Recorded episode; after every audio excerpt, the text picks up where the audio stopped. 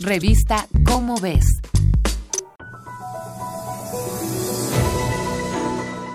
Ante cualquier enfermedad, uno de los mayores problemas entre la población es el desconocimiento de los medios de contagio y las respuestas eficientes para combatirla. El miedo que esto puede provocar es el combustible de las teorías que hacen pasar por expertos a personas que apenas tienen una noción muy elemental de este tema. Por ejemplo, para muchas personas resulta inexplicable por qué una enfermedad que en promedio tiene una letalidad de 8% ha logrado paralizar al mundo cuando hay enfermedades más mortales es necesario entender la razón por la cual las autoridades han indicado que el distanciamiento social es, hasta la fecha, nuestra mejor opción contra el SARS-CoV-2.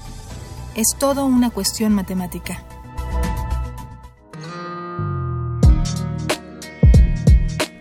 Primero, hay que entender que nuestro sistema inmune funciona con distintos componentes. A pesar de la efectividad de los glóbulos blancos, la protección que ofrecen es mucho menor a la de los anticuerpos. Mientras que los glóbulos blancos reconocen estructuras comunes que ligan a diferentes tipos de virus y microorganismos, los anticuerpos se especializan en atacar las estructuras particulares de cada virus. Debido a que cada anticuerpo es único y específico para cada virus, son muy efectivos contra enfermedades que nuestro cuerpo conoce, pero es una desventaja cuando nos enfrentamos a una nueva. Solo hay dos maneras en las que un cuerpo puede desarrollar los anticuerpos para combatir a un virus. La primera es contagiarse. La segunda es mediante una vacuna. Esta simula la infección sin riesgo de padecer la enfermedad, lo que hace que las células generen los anticuerpos necesarios y así, en el momento en el que entremos en contacto con la enfermedad real, nuestro cuerpo estará listo para combatirla. Una vez que nuestro cuerpo ha combatido exitosamente a un agente infeccioso, lo más común es que se genere inmunidad ante él, es decir, no podemos volver a infectarnos. Esta es una de las esperanzas para combatir a futuro esta nueva enfermedad. Aunque aún no conocemos completamente la COVID-19, los expertos se basan en el comportamiento de otros virus para apostar por una supuesta inmunidad de los pacientes recuperados. Sin embargo, las pruebas de laboratorio de esta enfermedad han resultado no ser infalibles.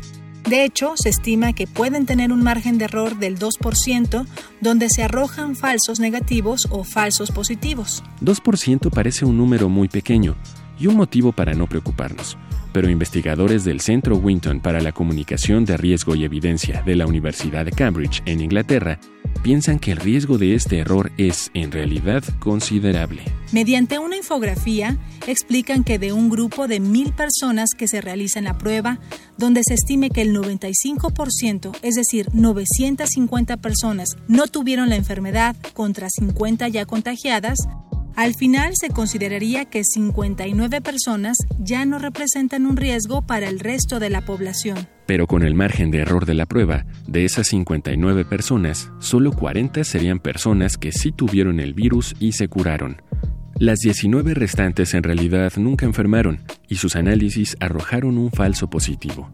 Lo que significa que a esas 19 personas se les autorizaría continuar su vida sin seguir las medidas sanitarias, lo que las expondría a contagiarse, algunas de gravedad, y peor aún, le permitiría al virus transportarse en ellas y contagiar a muchas más personas.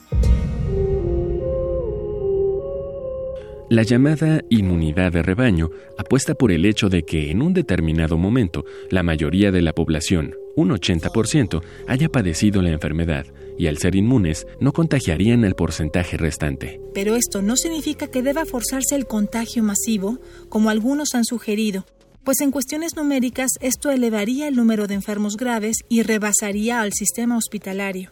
Por lo tanto, ante estos números, Parece ser que, por ahora, solo tenemos dos alternativas. Esperar algunos meses a que la vacuna esté completamente desarrollada y seguir las indicaciones sanitarias para evitar propagar el virus. Esta es una coproducción de Radio UNAM y la Dirección General de Divulgación de la Ciencia de la UNAM, basada en el artículo Inmunidad y Matemáticas de María del Carmen Climén Palmer. Si deseas saber más sobre las estimaciones matemáticas ante esta pandemia, consulta la revista Cómo ves, la publicación mensual de divulgación científica de la UNAM. Revista Cómo ves